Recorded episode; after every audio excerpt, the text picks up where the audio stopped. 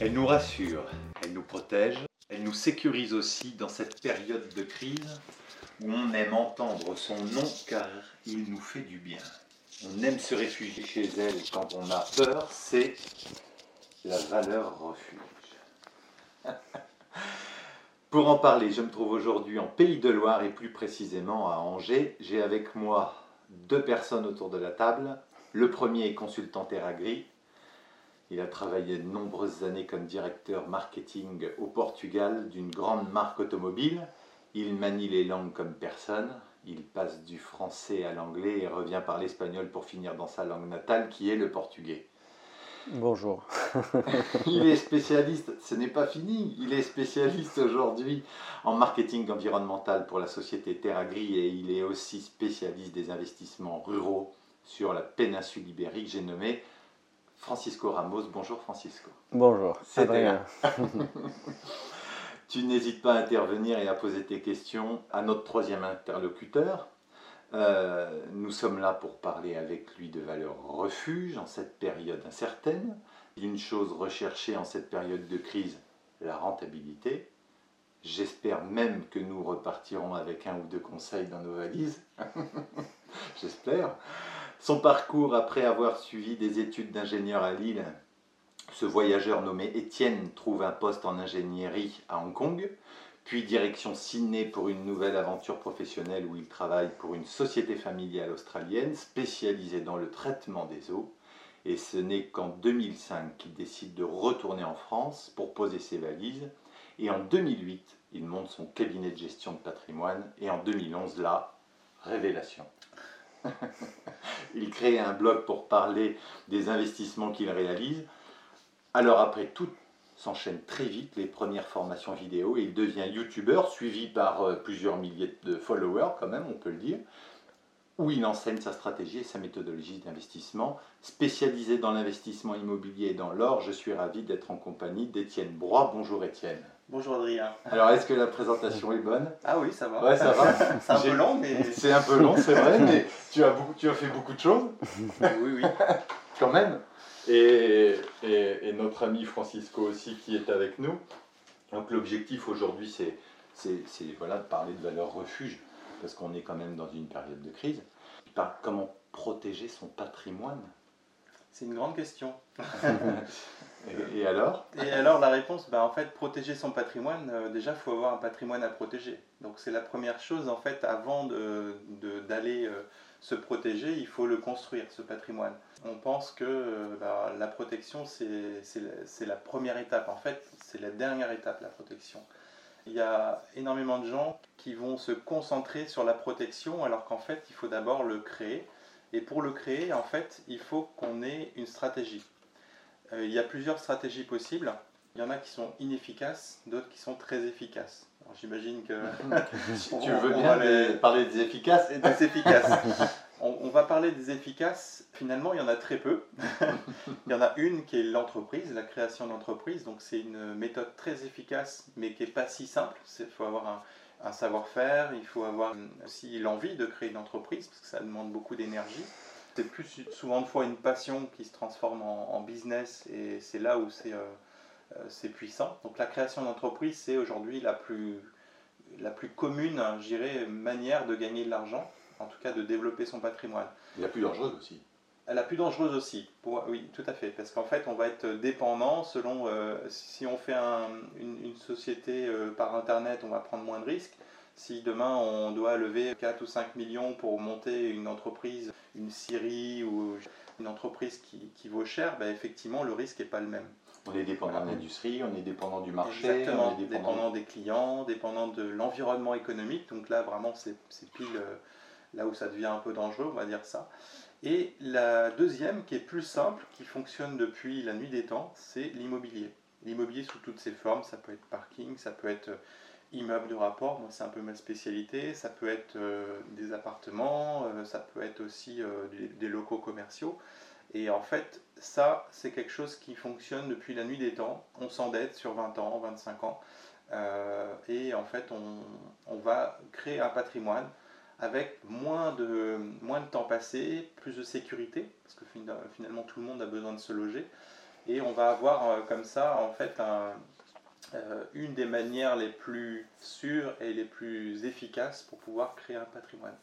Donc quelqu'un aujourd'hui qui, peut, qui pourrait s'endetter sur un milliard d'euros ne prendrait pas un gros risque, parce qu'en fait, ce milliard d'euros, euh, il serait remboursé en 20 ans et euh, les, flux, euh, les flux de loyer pourraient rembourser euh, toutes ces échéances. Donc aujourd'hui, voilà, ça c'est les deux les plus efficaces. Et maintenant, on va parler, euh, si- enfin, si vous voulez Ah oui. bien, de- des Mm. moins efficaces. Ah oui, euh, seulement une, une question en, en Oui. ce qui concerne le contexte actuel, Ouais. euh, et enfin surtout d'où je viens, c'est un pays qui, un, peu- un peu comme la France, dépend beaucoup du tourisme. Oui, Et dans le contexte actuel, l'investissement immo- immobilier il est souvent lié à des activités touristiques, aux fait. commerciales qui sont Ouais. alimentées par le tourisme. Oui. Est-ce que euh, ça peut influencer un peu les décisions dans un moment comme ça? Alors oui, euh, ça, ça influence beaucoup. Pourquoi? Parce qu'aujourd'hui, l'immobilier est trop cher. Il est trop cher en Espagne, il est trop cher au Portugal, d'autant plus à Lisbonne en ce moment. Euh, il est trop cher dans quasiment toutes les villes euh, européennes et même mondiales, toutes les grandes villes. Pourquoi? Parce qu'il y a eu une sorte d'euphorie. Donc on, sait que l'immobilier est trop cher. Si euh, demain le tourisme s'arrête net à Paris, en fait, ben, la moitié des, logements ne serviront plus à rien. Donc il y aura non seulement on n'a plus de loyer, enfin plus de rendement, mais en plus le prix du bien va baisser. C'est Mhm. valable dans toutes les grandes villes. Maintenant, la stratégie qui est, qui est la plus efficace consiste à investir là où personne ne veut aller. Personne où c'est pas à la mode en fait. Donc on va aller dans la campagne, on va aller dans les petites villes de province où finalement il n'y a pas de touristes. trouver des opportunités. Voilà, Mm. il y a des opportunités. On paye aujourd'hui euh, dans certaines villes du Maine-et-Loire, mais c'est valable dans à peu près toutes les villes de, de province en France. On va payer 800 euros du mètre carré, 1000 euros du mètre carré, et c'est normal. Si on va à Paris, c'est 10, 12 000 du mètre carré. Donc on a besoin de, d'avoir, euh, de faire du Airbnb, on a besoin de faire de la location touristique courte durée, on a besoin Mhm. de faire euh, du commercial et que le, le commerçant soit là et, et fonctionne bien. Quand on est à la campagne, on n'a plus ce besoin-là. Il suffit parce qu'on peut louer beaucoup moins cher finalement. Mais chercher de nouvelles opportunités, ça implique quelque chose. Du risque, déjà, des connaissances, Des connaissances. de l'information. Euh, donc, c'est pas donné à tout le monde. Non, c'est pas donné à tout le monde, mais en fait, c'est une question de perception. Tu parlais, Francisco, tout à l'heure du tourisme. En fait, il y a, beaucoup de gens qui se disent tiens, je vais louer soit des étudiants, soit des touristes. En fait, on va toujours vouloir louer à, quelque chose qui semble évident.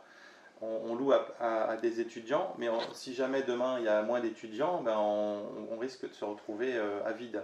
S'il n'y a plus de tourisme à cause des avions qui volent plus en France, enfin qui atterrissent plus en France, ben là aussi on a un risque. Si on fait ce, qu'on a, ce, que, ce que faisaient nos ancêtres il y a 100 ans, il y a 200 ans, 200 ans, il y a 500 ans, c'est-à-dire juste des gens qui veulent habiter là, vivre là parce que c'est leur famille à côté qui travaille ici, il y a le risque est beaucoup plus faible. Et donc en pleine Mm. campagne de, euh, de n'importe quel pays, euh, on achète moins cher, donc il y a beaucoup moins de risques. Et donc c'est Mm. en fait c'est une question de perception des choses. Donc, on priorise les marchés secondaires, en fait. Tout à fait. Tous ceux qui n'ont pas augmenté euh, de manière fabuleuse, c'est qu'il n'y avait pas d'euphorie. Et tous les marchés euh, qui n'étaient pas dans l'euphorie, c'est des marchés qui ne vont pas euh, avoir de contre-coup majeur. Quoi. On retrouve ça en Mhm. forêt, hein, euh, dans l'investissement forestier, nous. hein. Sans doute, sans doute. Euh, les forêts qui sont les plus belles, les plus prisées et le plus près des grandes villes ont une certaine valeur et demandées par un certain type d'investisseurs et les vont les payer cher. qui vont les payer cher. Et les autres forêts qui vont se trouver plus loin peut-être de l'industrie, plus loin de, des grandes villes vont être, vont, vont être plus proches de la valeur technique et donc plus abordables. Mais on sait forcément qu'un jour elles vont monter. En tout cas, euh, la probabilité est très forte. Et qui sont surtout plus stables, je pense. Et ça, c'est c'est un peu Sur- plus stable. Ah, plus stable, oui, exactement, c'est ça en fait. L'idée, c'est de, de toute manière, que ce soit la forêt ou l'immobilier, euh, ce qu'il faut, c'est que les revenus soient toujours garantis. Toujours. stable, garanti. Et plus on va, euh, moins il y a d'euphorie, moins cher on va payer le bien et plus, plus rentable il va être. Et donc ça c'est Mm. valable euh, partout. Euh, sa- sachant, je dirais, dans, dans le contexte actuel, il y a peut-être aussi d'autres opportunités qui peuvent, qui peuvent apparaître, qui sont euh, plus à long terme, qui sont plus, sont, sont plus des effets de mode de, immédiats, qui c'est par exemple le, le retour aux origines. J'ai écouté parler de la recherche foncière dans les petits villages en France, par exemple, Oui. parce que dans un moment de confinement, tous ceux qui avaient une petite maison ailleurs, ils ça. ont parti tout de suite. Ou des gens qui valorisent plus, par exemple, leur temps de loisir et qui se disent euh, Moi, je suis en retraite en France, peut-être je peux partir au Portugal ou je peux déménager mon entreprise parce que je fais de toute façon des services, je n'ai pas besoin d'être euh, sur physiquement euh, Physiquement sur un endroit Ouais. et, qui, et qui peuvent aussi représenter des opportunités éventuellement, des Ah oui. nouvelles opportunités dans une, une nouvelle philosophie, une nouvelle. euh, Oui, c'est ce qu'on a vu en fait, on l'a vu euh, avec le confinement. Moi j'ai eu pas mal de clients au téléphone qui m'ont dit bah, moi je pars dans la maison de soit la maison familiale, soit notre petite maison de campagne, enfin leur petite maison de campagne. Et donc on va prendre l'exemple par exemple d'un couple qui gagne très bien sa vie à Paris, qui était dans un appartement à Boulogne. Euh, L'appartement en fait ils ont toujours souhaité être euh, propriétaires mais ils n'arrivaient pas à être propriétaires même en gagnant presque 20 000 euros par mois. Donc, euh, si ces personnes-là ne sont pas capables de devenir propriétaires euh, à 20 000 euros par mois, qui peut l'être? En fait, sûr. on est dans le top de 1 ou 2% euh, des Français en termes de revenus et, euh, et ils sont incapables d'être propriétaires. Donc, ils sont locataires, mais sur des loyers qui sont absolument énormes 1700, 1800 euros à peu près. Et s'ils devaient acheter, ils devraient, ils devraient acheter entre 900 000 et 1 million pour avoir 90 mètres carrés à Boulogne dans un quartier euh, sympa. Donc ça veut dire qu'en fait, il n'y a plus du tout d'intérêt pour eux d'acheter. Qu'est-ce qui s'est passé pendant le confinement? Ils ont fui leur appartement parisien qui payait à prix d'or, entre 1700 et 1800 euros par mois, ce qui est énorme, pour aller dans une petite maison qu'ils ont payée 150 000 euros en Normandie. Donc, qu'est-ce qui s'est passé? Ils ont, pris, ils ont passé un bon temps en famille avec du terrain, euh, une maison qui est beaucoup plus grande. Certes, il y avait des travaux à faire, mais c'est la composante que tu disais tout à l'heure qui était euh, la composante plaisir. Et quand on cultive son jardin, c'est une composante plaisir. Quand on va faire, faire ses courses euh, euh, au marché du coin, qu'on rencontre les gens, C'est une composante plaisir. Et donc c'est un peu la même chose que la forêt aussi, quelque part. Il y a une composante plaisir qu'on a tendance à oublier en tant qu'investisseur.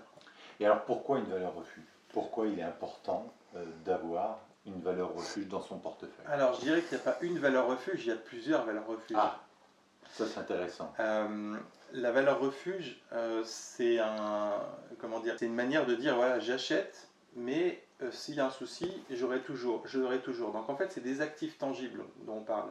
Une valeur refuge, c'est quand il y a des crises, dans des fins de cycle comme en ce moment, en fait, la banque centrale est en train de dévaluer l'euro, fait que c'est, cet euro-là vaut de moins en moins. Donc si on investit dans de l'euro, on sait qu'on va perdre ce qu'on a. Valeur refuge, euh, il y a les, les valeurs refuges qui, sont, euh, qui vont constituer une réserve de valeur. C'est le cas de l'or, c'est le cas de la terre, euh, la forêt, hein, du terrain forestier. Je ne parle pas des arbres. hein. C'est le cas du diamant, c'est le cas de, Du franc suisse du franc suisse, c'est le cas de l'immobilier en, en excluant le fait que ça génère des, des revenus. Moi, c'est ce que j'appelle le- les actifs le capital durable. Donc, Oui. capital durable, c'est qu'un, c'est, on, on va acheter quelque chose, ça sera toujours là, et en termes de prix, ça va augmenter. Parce que l'euro s'effondrant, en fait, ce- cette valeur en euros va augmenter. Ensuite, on a donc là, ça c'est le capital durable. C'est un capital qu'on va, on va le mettre là-dedans. On sait que dans 100 ans, on revient, il y aura toujours plus ou moins la même valeur euh, par rapport au temps, au temps de travail. Et ensuite, on a le capital euh, productif. Et ça, c'est différent. Donc, c'est le cas d'une forêt, elle va produire du bois. Donc, en fait, non seulement il y a une valeur du terrain, parce qu'on va faire pousser la forêt, mais on va produire du bois, donc des revenus. Et donc, si on achète une forêt 100 000, peut-être que sur 20 ans, ou 30 ans, ou 40 ans, on va, re- euh, il y aura, on va vendre plus de 100 000 euros de bois. Il y a la croissance de nos arbres, il y a la valeur de consommation actuelle. C'est hein, ça. euh, Et le sol, il est toujours là. Et le Et le sol, sol il est est- toujours là. Et c'est la même chose pour l'immobilier. C'est un actif tangible, mais c'est aussi un- du capital productif, puisque en fait, on va avoir des loyers. On va acheter un bien 200 000 euros, et sur 20 ans, eh ben, on va euh, générer à peu près, enfin 20 ans ou même 10 ans, on va générer 200 000 euros de loyer. Avec la fiscalité, avec tous ces artifices, en fait, on se rend compte que si on a des bons rendements, en 10-15 ans, on a remboursé notre bien et après, ça va générer des revenus euh, à vie et le capital sera toujours là. Donc en fait, c'est vraiment ça. Donc on a le capital durable, ça ne génère rien, c'est vraiment du stock, on appelle ça un stock. Le capital productif qui a un flux et un stock. Donc on a la forêt ou l'immobilier et le flux, bah, ça va être euh, les arbres qu'on vend, euh, le bois qu'on vend et euh, pour l'immobilier, bah, c'est les loyers. Les loyers Et donc, ça, c'est deux notions euh, de- d'actifs tangibles qui sont assez différentes. Et après, il y a une troisième notion, c'est le capital euh, fondant. Moi, c'est ce que j'appelle le, capital fondant. Et c'est exactement ce qu'il ne faut pas faire. C'est-à-dire qu'en gros, on va prendre, euh, je sais pas, 100 000 euros. Demain, euh, je sais pas, l'un de vous deux ou vous deux héritez de 100 000 euros. Qu'est-ce que vous faites avec 100 000 Si vous le pre- prenez et vous le mettez dans une banque, on se réveille dans 20 ans. Avec 100 000, vous pourrez acheter une trottinette. Ben oui, l'inflation. L'inflation, c'est la perte de valeur de cet argent. Et c'est pour ça qu'on va aller sur des actifs tangibles. C'est pour ça qu'on va euh, parler de valeur refuge. L'euro n'est pas une valeur refuge. Les fonds en euros non plus. En fait, une valeur refuge, c'est je prends mon capital, je le, je le pose là, je le récupère dans 20, 30, 50 ans, 100 ans. Qu'est-ce qui reste? Si c'est de la monnaie, il reste rien. Si c'est des crypto-monnaies, il restera rien. Si euh, c'est de l'or, de la terre, de l'immobilier, des diamants, euh, des opales, euh, des choses qui sont euh, qu'on peut toucher. L'art, c'est un- une valeur L'art, refuge. c'est une valeur refuge, mais qui est très fluctuante. Le- les gens n'ont plus envie d'aller mettre euh, 3 millions dans un tableau. Et la demande n'est plus là. En fait, l'art, c'est un, c'est quelque chose, par exemple, qui va être très fluctuant. Si jamais demain on rentre dans une crise profonde de, de fin de cycle, chose que je pense, en fait, qui va acheter des tableaux à 5 millions? Puis il faut être connaisseur. Il faut être Il faut- connaisseur, c'est mais spéculatif. il faut une demande. Il faut parier sur le bon cheval. C'est même pas ça, c'est que s'il y a, il y a 5 personnes qui le veulent et 5 personnes qui sont prêtes à payer 5 millions, ça va monter à 10 millions. S'il n'y a plus personne qui en veut, même à 5 millions, personne n'en voudra, ça va valoir 200 000, Oui. 100 000, 50 Il n'y a pas de valeur productive. Il n'y a pas de valeur productive, c'est une, c'est une valeur en fait de perte de valeur de l'argent. Donc comme l'argent va perdre de la valeur, il va monter avec le temps, mais qui c'est qui va acheter une Ferrari, même une voiture de collection, euh, quand euh, finalement les gens n'ont pas de quoi manger Oui, c'est bien sûr, Mhm. évidemment. donc c'est l'art, c'est un peu particulier, c'est euh, en- sur des cycles encore plus longs que la forêt. C'est euh, sur 100 ans. euh, si on a un manuscrit de Léonard de Vinci, évidemment, euh, si on veut le vendre, on va éviter de le vendre pendant la crise. Donc c'est une, c'est une valeur refuge, mais qui n'est pas liquide. D'accord. Alors qu'une forêt, c'est liquide parce que celui qui, en, en période de crise, on a besoin de, de bois de chauffage, de bois de construction si on veut faire une voilà. Et on est capable de générer des rendements. C'est d'ailleurs la différence avec l'or. L'or euh, est la valeur refuge incontestable, mais c'est d'un Ouais. stock. C'est ça. Alors que la forêt nous permet d'obtenir des rendements intermédiaires, moins que l'immobilier, mais Ouais. plus que l'or. Sauf que la monnaie, euh, enfin, sauf que l'or, c'est justement, c'est une monnaie. C'est la seule monnaie au monde depuis euh, 6000 ans. C'est la seule monnaie acceptée dans le monde entier. Aujourd'hui, euh, vous prenez une pièce d'or, euh, n'importe quelle valeur, vous allez au milieu de l'Amazonie, au milieu de l'Australie Je peux m'acheter un verre d'eau. occidentale, vous pouvez un verre d'eau plus que ça. Fait. Mais en tout cas, si j'ai soif dans le désert Vous avec une pièce d'or, la monnaie. c'est ça. Voilà. Avec ma forêt, je suis plus. Il faut vendre le bois. C'est ça, il faut vendre mon bois, donc plus compliqué. euh, mais Mais, euh, mais même dans un contexte de crise, sur la forêt, il y aura toujours quelqu'un qui va déplacer ses investissements d'autres endroits, qui va les ça. sécuriser. Et donc, même si moi, je veux les, je veux les, euh, les- les devenir effectifs, je Oui. veux, je veux les réaliser, il y aura toujours une recherche qui va, le- qui, va quelqu'un qui va vouloir... que- donner de l'or contre la forêt. Et, Mhm. et en fait, et inversement. On peut dire deux mots de la forêt, hein, vu qu'on parle de valeur refuge et que c'est pour le coup quelque chose que l'on connaît bien. hein. En période de crise, les investisseurs déplacent leur argent d'une valeur spéculative, boursière, financière, vers la forêt parce que c'est une valeur refuge qui est vraiment stable. Mhm. Et quand la croissance repart, notamment immobilière avec le bois de construction, la valeur de consommation qui est notre arbre, on en a besoin. Oui. Donc on- il y a une demande de, de faire de, la charpente, comme tu le Mhm. disais, de faire du bois de construction. Et là, notre forêt augmente encore. Et ça. donc on est vraiment dans de la valeur refuge et stable. En fait, ce qu'il faut comprendre, et c'est là le, tout le, toute la difficulté euh, pour les investisseurs et surtout les gens qui ne sont pas euh, forcément dans les mathématiques, c'est qu'en fait, la- la- la- la- l'argent n'existe pas. On va partir dur de ce ça. hein. on va, on va partir de ce postulat, l'argent n'existe pas. L'argent, c'est une convention. Et donc, si demain, les banques centrales, euh, c'est ce qu'elles sont en train de faire, arrosent le monde d'argent, en fait, il y a, et voilà, c'est de l'argent qui n'existe pas, c'est de l'argent comptable. Par exemple, Mm. si elle verse 100 milliards euh, dans une économie, mais qu'on n'a pas produit de lingots d'or, on n'a pas produit euh, de forêts, les forêts, on n'en on génère plus maintenant. De la matière On n'a première. pas, on n'a pas, Mm. euh, produit d'immobilier supplémentaire, on n'a pas produit d'actifs tangibles supplémentaires. C'est-à-dire qu'en fait, cette masse d'argent grossit, grossit, grossit, mais le- les actifs tangibles en face, ils sont toujours euh, au même nombre. Donc, c'est-à-dire qu'ils vont prendre en prix. Et donc, c'est exactement ce qui est en train de, se passer, c'est qu'aujourd'hui, comme on est en fin de cycle, là, on est en train de baisser les taux d'intérêt pour pouvoir euh, que les gens s'endettent, pour qu'il y ait encore plus d'argent qui vienne de nulle part. Et, et ce cycle-là ne peut pas se tourner à l'infini. Donc on sait qu'à un Mhm. moment donné ou un autre, cette bulle va exploser de liquidité et tout va s'effondrer. Donc tout l'argent qui était là-dedans, dans, dans cette euh, euh, bourse, euh, les, tout ce qui est euh, le scriptural, comme tu dis, va se déplacer vers les actifs tangibles. Donc, en fait, tout le monde va acheter des actifs tangibles pour pouvoir fuir la- le mauvais investissement pour aller vers le bon investissement. C'est pour ça que l'or va exploser, c'est pour ça que les forêts, en termes de prix, vont exploser, le prix du bois va exploser, euh, le prix de l'immobilier va exploser, mais ça, c'est à long terme. Oui. À moyen terme, en fait, il y a que si la bourse s'effondre, les gens ont moins d'argent dans leur portefeuille, donc ils vont moins acheter d'or, peut-être, ils vont moins acheter d'immobilier, et donc à court terme, on, on va, on va avoir ce- cette espèce d'effet creux.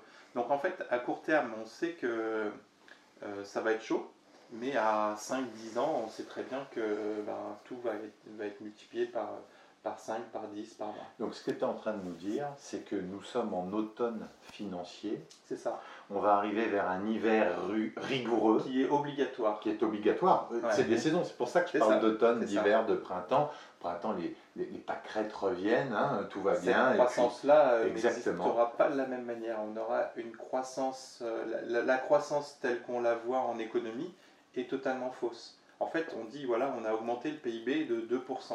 C'est cool. Mais si on a augmenté l'inflation de 2%, c'est-à-dire qu'on n'a pas augmenté. L'inflation, c'est la perte de, de valeur de la monnaie. Donc si, euh, par exemple, on a un PIB de, je dirais, 100 milliards, on va dire ça, je, je dis des chiffres un peu au hasard, si l'année d'après, tu as 102 milliards, mais qu'il y a une inflation de 2%, au final, On n'a le pas PIB, augmenté. Il n'a pas augmenté. Mm. Donc en fait, la croissance telle qu'on le- la voit est une fausse croissance. Surtout Mm. quand la- la- C'est- les chiffres de l'inflation sont... Enfin, je ne voulais pas aller si loin, mais c'est- comme les chiffres de l'inflation sont faux, on sait que l'inflation est autour entre 5 et 7% aujourd'hui. Officiellement, l'INSEE nous dit que c'est 2%, mais ça veut dire en fait, ça fait, ça fait depuis l'an 2000 qu'on est en déflation. Enfin, pas en inflation, mais on est en, en- en récession. Et donc, on a fait croire aux gens qu'il y avait de la croissance, alors même qu'on était en récession. Et c'est tout ça, c'est pour ça en fait que l'or flambe depuis les années 2000. C'est pour pour ça que que l'immobilier depuis flambe. 2008, Voilà. euh, est une valeur d'investissement. Exactement. Et c'est pour ça qu'il faut, euh, pour en tant qu'investisseur, aller sur quelque chose qu'on peut toucher. Donc c'est le bon moment. Aujourd'hui, on est en automne de- En financier. fait, il n'y a pas de mauvais moment. D'accord, Il n'y a jamais de mauvais moment pour les actifs tangibles. d'accord. Le, le pire des moments, c'est quand tout va bien, que l'argent coule à flot, que tout le monde s'endette euh, par-dessus la tête, et que finalement euh, les marchés boursiers montent. Les gens se sentent plus riches, mais ils sont, c'est de la fausse richesse. Oui. Celui qui a investi euh, euh, en 1995, aujourd'hui, en bourse, il va retrouver à peu près ce qu'il avait en 1995. Ok. Mais ça veut dire aussi Même Et- si- s'il y a peut-être un zéro de plus. voilà, non, non, il, retrouve exactement le même montant. Si on regarde le CAC 40, c'est le même euh, Mm. niveau que 1995. D'accord. Sauf que, même. euh, sauf qu'avec la- l'argent, en fait, euh, il a perdu beaucoup d'argent parce qu'il y a eu l'inflation entre, entre les deux. En Ok. 95, il pouvait acheter deux fois plus qu'aujourd'hui. Donc toi, tes valeurs de refuge de prédilection, c'est l'immobilier, c'est l'or. Le, pour les flux, c'est l'immobilier. Oui. Oui, parce qu'on a des rendements Parce récurrents. qu'on a des rendements, parce qu'on s'endette, on prend de l'argent qui vaut cher aujourd'hui et on le remboursera quand elle ne vaudra plus rien. On se sert du levier. Du levier du crédit, Du crédit. c'est ça Sachant que loin toujours des marchés spéculatifs à la mode euh, qui ont On artificiellement monté. Exactement. Même sur l'immobilier, il y a des marchés spéculatifs. Euh, marché parisien, euh, vendre un, un studio à 250 000 euros, c'est une hérésie. Ça Un studio, ça n'a pas de sens, même au niveau économique. Et pour pouvoir justifier ça, maintenant, on va le louer à la nuit. Oui. Mais en fait, on fait le, le même boulot qu'un hôtel. Donc, euh, si on fait le même boulot qu'un hôtel, on est hôtelier. Donc, on- si on a du 15%, c'est pas suffisant en termes de rendement, même avec 15%. Et aujourd'hui, bah, tout le monde, on, on a l'ubérisation de l'économie. Tout le monde devient hôtelier, tout le monde devient euh, taxi. Il faut justement fuir ces modes-là pour aller sur quelque chose qui, euh, qui sera là dans 200 ans, c'est-à-dire une petite maison de campagne avec un, un- un petit jardin, on est tranquille, ça sera là. Et la Mhm. forêt en fait partie parce que c'est c'est quelque chose qui est, qui est encore plus ancré. Quelqu'un qui arrive à la fin de sa vie, il a 90 ans, euh, il a de l'argent, qu'est-ce qu'il va faire? Il veut, il veut que son patrimoine reste et donc il va aller plus vers la forêt, il va aller plus vers l'or, euh, éventuellement les tableaux, de maître s'il aime ça, ou les voitures de collection. Mais, mais, euh, s'il reste dans, le financier pur, on sait très bien que son héritage va être dilapidé euh, par l'inflation et éventuellement par les contrôles des capitaux. Et, et pour un investisseur, parce que c'est pas facile pour l'investisseur de se dire combien de pourcentage de mon capital je mets en valeur refuge, combien de pourcentage de mon capital Alors, je mets en rentabilité, oui. tu comprends Ouais. Je pense que tu as cette question de tes Il y a, il y a investisseurs, cette de question, ouais, il, y a, il y a toujours un, il y a beaucoup de biais euh, quand on est investisseur. Euh, il y a le biais de confirmation, c'est que par exemple on va dire, tiens, si, euh, si demain tous les deux vous dites j'adore la forêt, c'est bien. Vous, vous allez lire que les articles sur la forêt et forcément il y en a un qui va dire que c'est bien d'investir dans la forêt. Donc en fait on va faire un biais de confirmation, on va dire ah je te l'avais dit, c'est bien, c'est là qu'il faut aller. Euh, L'investisseur qui va faire que la bourse, il va dire, regardez, euh, il, il va s'atteler à voir qu'il y a un article qui dit que sur le long terme, il n'y a que ça qui marche. Mhm. Donc il va avoir un biais de confirmation. Et donc les biais de confirmation sur l'or, ah bah tiens, il faut absolument investir sur l'or. Il faut justement se détacher de tout ça et avoir tous les investissements. Et moi, quand j'ai commencé mon boulot, la première chose que je me suis dit, c'est que, un, j'investirai, je ferai investir mes clients que dans quelque chose que moi-même j'ai, parce que sinon, Auquel on je comprend pas, qu'on comprend, euh, dans les choses qu'on croit, et surtout dans les choses qu'on, pilote, enfin qu'on, utilise tous les jours. Bien sûr. Une fois qu'on a tous les investissements, c'est ce que j'avais, hein, j'avais des PEA, euh, les, comptes titres, euh, des assurances vie, euh, alors pas des montants énormes, mais La euh, panoplie voilà. du parfait investisseur. Exactement, la panoplie. et ben en fait, au fur et à mesure, on comprend chacun d'entre eux, et à la fin, on comprend qu'on s'était fait berner là, là, là. Et là, en fait, la pièce d'or qu'on a achetée au tout début quand on était gamin, ou que notre grand-mère nous a donnée, c'est bizarre, elle est encore là. Elle est encore dans Et, ma et en fait, on va même en acheter d'autres. Et, euh, et on- comme tout à l'heure, tu parlais de ta, ta pièce qu'on t'a offrée euh, euh, pour le Noël, et ben c'est exactement ça. Et ben il faut avoir tout au départ, et après on élimine tout ce qui n'a pas de valeur, et on arrive à quoi? À l'immobilier, les, terrains, les forêts, l'or, euh, éventuellement les diamants, mais c'est beaucoup plus euh, c'est vraiment un métier quoi. Et au final, ben, en fait, on va se resserrer sur un tout petit nombre de choses. Et si on ne connaît pas, on peut pas, si on ne connaît pas tous les investissements, on ne peut pas faire le meilleur choix. Mais alors, donc, mais ça c'est donc c'est de la valeur refuge, mais est-ce que est-ce qu'il y, a- il y a quelques valeurs de rentabilité dans lesquelles je peux rentrer 2-3 ans et me ressortir après? Que- oui. C'est quoi le, Bah, le- la le valeur de la refuge, euh, c'est ça doit être tout à la fois. Une valeur refuge, ça doit euh, l'immobilier est parfait pour ça. C'est une valeur refuge parce que si euh, la monnaie s'effondre, bah, l'immobilier monte. C'est une valeur de rentabilité parce que en fait on a un rendement. Donc c'est à dire que si on n'a pas, comme c'est mon cas, de re- on n'aura pas de retraite avant 73 ans. Donc oui, au final, euh, l'immobilier est parfait pour ça. Parce que l'immobilier, c'est un actif tangible qui va traverser le temps. On peut le toucher, on peut l'utiliser. Si on n'a pas de loyer, on peut, on peut échanger, euh, au lieu que les locataires payent un loyer, ils peuvent payer en légumes, euh, en, en main-d'œuvre, etc. Donc c'est un échange de. Refaire quelques menus voilà. travaux dans l'appartement. euh, Et c'est un patrimoine aussi. Bien sûr. C'est un patrimoine qu'on va transmettre à nos enfants. Parce qu'on on prend les fruits tant qu'on est encore vivant. Euh, le jour où on a besoin de payer une maison de retraite, on vend l'immobilier. Et pas que la résidence principale, on vend tout l'immobilier. Et surtout, bah, pendant toute la durée de, de création, on n'a pas mis un euro de notre poche. Donc ce que tu es en train de dire, en Mhm. fait, en, en- en prenant l'exemple de, de l'immobilier, c'est qu'une valeur de rentabilité n'est pas forcément risquée. Ah non, au contraire. Euh, le risque en immobilier, euh, il n'y en a quasiment pas. Le risque, il est euh, la guerre. De vendre en pleine crise immobilière, le, non, le risque, il est d'acheter et de revendre. Si on fait du locatif, on, on est obligé de revendre n'importe quand. Quelqu'un qui achète une résidence principale se dit, moi c'est toujours, eu- j'ai toujours eu ça au téléphone, ma résidence principale est moins risquée que le locatif. Faux, archi faux. Une résidence principale, si j'achète une maison à- en région parisienne à, à 800 000 euros, elle me rapporte zéro.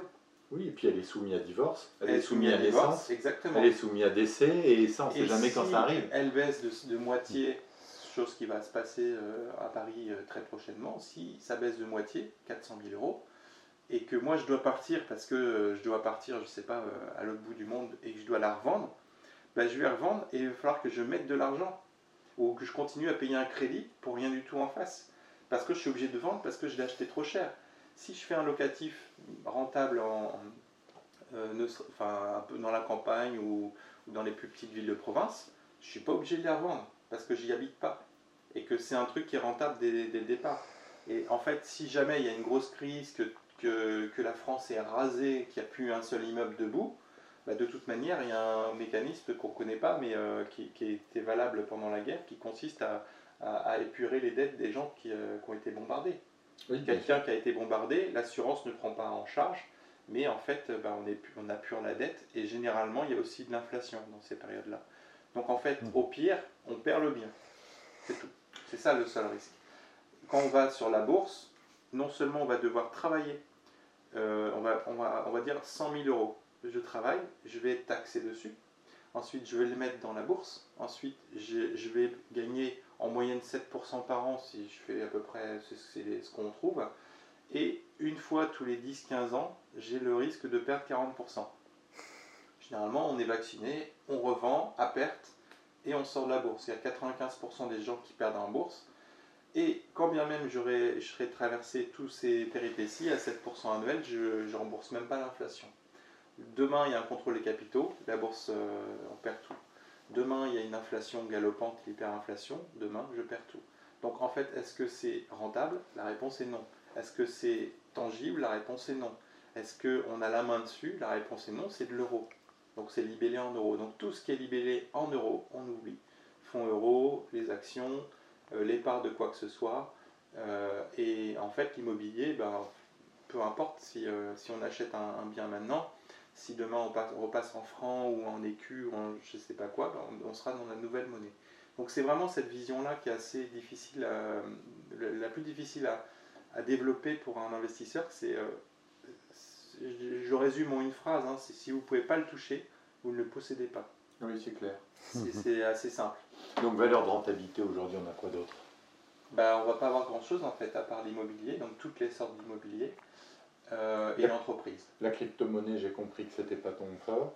La crypto-monnaie, euh, beaucoup de gens imaginent que c'est des, des gens euh, qui aiment la liberté et qui veulent s'affranchir des banques centrales, alors qu'on sait aujourd'hui bah, qu'il y a énormément de, de sociétés de Wall Street qui sont derrière tout ça. D'accord, donc On ça, sait tu pas déconseilles. On ne sait pas qui a créé les, les crypto-monnaies, on ne sait pas si demain il n'y a, y a pas d'électricité, les crypto-monnaies ne servent à rien.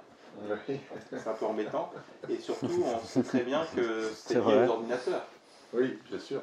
Donc euh, les ordinateurs, euh, c'est un peu comme un match, un match sans arbitre. Pour euh, revenir sur cette crypto-monnaie, la crypto-monnaie, c'est euh, un système où il n'y a pas d'arbitre. Pas d'arbitrage, pas de... de C'est d'ailleurs un de ses arguments, mais qui c'est une de ses faiblesses. Non, parce Ouais. que demain, j'ai un- j'ai mon compte qui est piraté, je me fais rembourser par la banque. Euh, demain, il y a quelqu'un qui me vole, euh, qui me fait un chèque en bois, je, me- euh, je me tourne vers la banque et je, je peux aller en justice.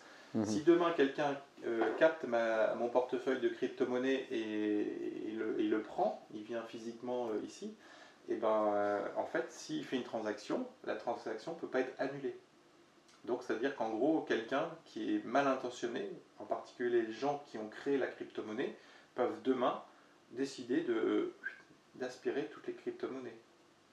Voilà. Même si on. Parce que c'est la personne qui a créé le logiciel. Oui, donc S'il attention. y a des failles dans le logiciel, personne n'est capable de le voir. Donc- Même si c'est. euh, voilà. Donc c'est un. Qui est derrière tout ça? Le jour où on le saura, je pourrais. Pourquoi pas investir Pour l'instant. euh, Et, et- et est-ce qu'il y a des opportunités aujourd'hui d'investissement que tu, que tu sens, euh, où tu te dis, tiens, c'est intéressant, il faut peut-être... euh, En fait, il faut, comme on est en fin de cycle, on va, se, revo- on, on va essayer de- d'étudier ce qui s'est passé en 1914, en 1939. Ce qui s'est passé en 39-40, c'est assez simple, euh, un conflit géopolitique. Est-ce que ce conflit géopolitique est arrivé comme ça du jour au lendemain? Non. Il est arrivé en fin de cycle monétaire, exactement de la même façon qu'aujourd'hui. En fait, les guerres n'arrivent pas et n'arrivent pas et détruisent pas l'économie. C'est l'économie qui se détruit et, et qui nécessite une guerre pour pouvoir masquer euh, la fin de cycle. En fait, 29, il y a eu une crise. Bien sûr. Cette crise-là a débouché sur la Seconde Guerre mondiale parce qu'il fallait relancer toutes les économies et surtout euh, faire un reset. Donc la guerre euh, est la résultante de la fin de cycle monétaire. Et on a eu un, un autre cycle qui était beaucoup plus court à- à- après la, la guerre de 14. Et donc toutes les guerres sont liées à des fins de cycle. Le gouvernement ne pouvant, enfin, euh, comment dire, la, la richesse ne pouvant plus se faire par le commerce, elle se fait par la force. Oui. En fait, euh, Wall Street, Amazon, euh, etc., va, euh, va chercher l'argent partout dans le monde. C'est du commerce, tout va bien. Le jour où les pays commencent à mettre les, les barrières douanières, euh, des impôts, etc., en fait, bah, chaque pays fait la même chose. Et la monnaie, les monnaies commencent à s'effondrer. Et là, en fait, bah, le pays, certains pays deviennent agressifs et vont aller chercher l'or dans les pays. Et donc, on ne peut plus prendre l'argent par la, par la douceur, on la prend par la force. Donc ça veut dire que, si j'écoute ce que tu dis, ça veut dire que pour toi, l'opportunité aujourd'hui, on revient alors. On revient aux, aux- aux choses qui ont toujours bien fonctionné depuis euh, très longtemps. Et en période de crise, il faut pouvoir toucher ce qu'on, dans, ce qu'on investit. Acheter une voiture de collection a plus de sens que d'acheter euh, des fonds en euros, qui est de la dette. euh, euh, voilà. En fait, tout ce qui est financier va disparaître. En 1914, euh, il y, a- une histoire euh, qu'un client m'a racontée, c'est sa grand-mère, euh, tient ça de sa grand-mère, qui ils avaient en fait, euh, c'était une grande famille bordelaise. Et ce que sa grand-mère disait, c'est qu'avant la guerre de 14, euh, de 39, pardon, son, euh, toute sa famille pouvait s'acheter un quartier entier de Bordeaux, immobilier. D'accord. Ils avaient euh, énormément d'argent. Après la guerre, toute cette quantité d'argent qu'ils avaient encore, hein, ils n'ont pas perdu, ils pouvaient s'acheter un manteau avec. Ah, Parce oui. qu'ils avaient mis tout en financier, ils n'avaient pas acheté euh, d'immobilier à part la résidence principale. Et donc ils avaient perdu euh, la totalité. Et donc cette Hmm. histoire-là, elle fait, elle fait euh, référence à l'inflation galopante qu'on a eue. Quand un pays rentre en guerre, plus aucun autre pays ne fait confiance dans l'euro. Dans l'euro ou dans le franc à l'époque, c'était le franc. Et donc euh, la France était obligée de payer en or. Et pour pouvoir compenser cette perte, bien, en fait, ils ont payé euh, en interne avec de la monnaie de singe et l'inflation est revenue. Si demain, par exemple, les États-Unis rentraient en guerre avec le reste du monde, plus personne n'achèterait de dollars.